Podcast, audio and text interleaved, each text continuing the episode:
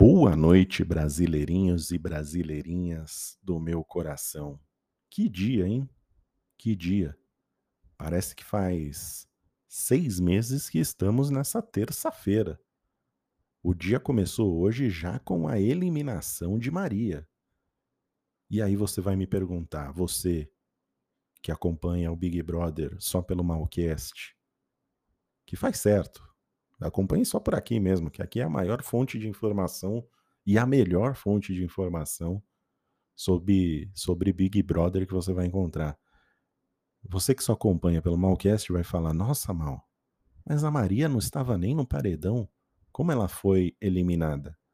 Pois bem, resultado da prova de ontem, a, a dinâmica da discórdia, o jogo da discórdia, que acabou resultando em uma agressão da Maria na Natália, né? No momento que a Maria foi virar o balde na cabeça da Natália, ela virou com agressividade e acabou atingindo a Natália. E agora eu estou acompanhando 24 horas aqui e o nosso querido Barão da Piscadinha está batendo um lanchão logo após o resultado do, do, do, do paredão. É maravilhoso. Não tem como. Se você não gosta do Barão da Piscadinha, você é um maluco. É uma maluca. Barão da Piscadinha é amor, é comida, é fome, é piscadinha. Mas Maria foi eliminada. Foi justo. É, lembrando que Maria é reincidente. Ela já havia agredido o Arthur também num jogo da discórdia, também da mesma maneira a Maria ela fica irritada nesse jogo, ela fica agressiva, ela deu um tapa na cabeça do fiel. É, naquele momento, algumas pessoas, né, principalmente na internet, do lado de fora, já haviam reclamado de agressão. Não aconteceu nada nesse caso, mas eu acho que agora, até pela reincidência de ter sido da mesma forma, no mesmo jogo, pelo mesmo motivo, a, a Globo optou por ter é, eliminado, optou por eliminar a Maria com base nas regras. Né? A regra do BBB, desde o primeiro, sempre disse que qualquer agressão é motivo para expulsão do jogo.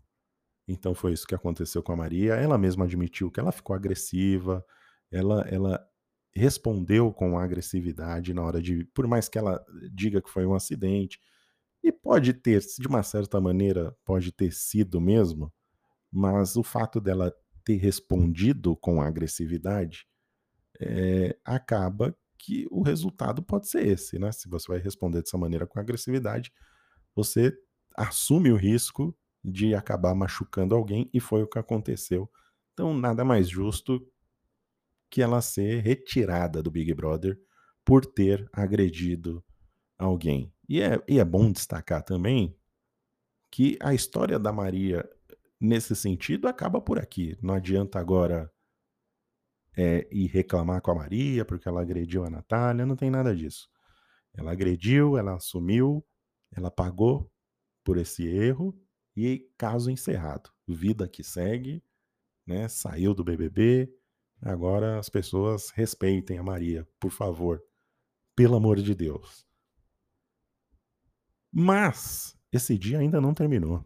Depois dessa, desse choque de emoções, né? Eu vibrei muito com a saída da Maria, fiz vídeo no Twitter, fiz meme, dei risada, porque não era uma, uma pessoa que estava agregando muito ao jogo. Parecia que ela ia ali é, finalmente criar o seu arco de vilã, né? Ou até mesmo um arco de redenção após a volta do Arthur do paredão, meio que eles se aproximaram. Foi até bacana, foi até legal. Parecia que estava criando ali uma nova linha de história dentro da casa, mas infelizmente foi interrompida com a saída da Maria. Mas eu não deixei de festejar a saída, como todo brasileiro, né?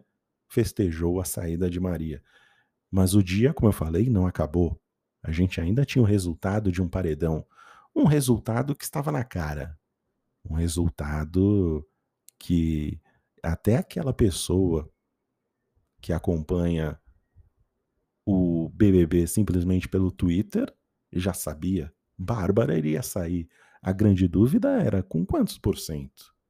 Né? Mais de 80? Menos de 80? Será que ela passa 90? Será que ela bate o recorde de rejeição? Acho difícil. Mas mais de 80 acho que ela sai. E no fim, Bárbara saiu aí com mais de 80% de rejeição, para surpresa de ninguém aqui fora, mas para os brothers dentro da casa, sim. Porque Bárbara fazia parte do castelo de Jade. Era uma de suas principais é, é, companheiras, né, dentro do seu palácio, no quarto VIP. Jade sempre contava com a presença de Bárbara e Laís. E agora, Bárbara está fora. Bárbara saiu. Saiu com graça, saiu com elegância, inclusive pediu, né? E aí sim, eu, eu tive muita empatia por Bárbara nessa hora, porque quando ela saiu, estava caminhando para a porta, ela pediu, pelo amor de Deus, não cantem. Eu, eu não quero virar esse meme. Que bom, que bom que Bárbara pediu para eles não cantassem. Eles não resistiram, é claro. Cantaram alguma coisa ali na hora, mas graças a Deus foi rápido e foi curto. Mas Bárbara saiu. E como é que a casa vai receber essa saída? Como é que a casa vai entender a saída de Bárbara com Arthur e Natália ficando? Bom, eu ia falar nesse Malcast que a gente ia esperar a madrugada passar para entender como os equivocados do BBB, porque são equivocados, 99% dos brothers que estão lá são totalmente equivocados, não conseguem fazer uma leitura do jogo. Mas apesar de eu saber que eles são equivocados, eu ia aguardar até amanhã de manhã para ver como as conversas da madrugada iriam se desenrolar para realmente bater o martelo nessa questão. Mas eu não precisei nem isso. Não precisei nem esperar chegar de manhã. Foi questão assim de cinco minutos. Só precisou de cinco minutos para a nossa querida equipe de equivocados, a nossa bolha de equivocados, já começar a racionalizar a saída da Bárbara da maneira que queria e adaptar ao que eles pensam ali dentro da casa.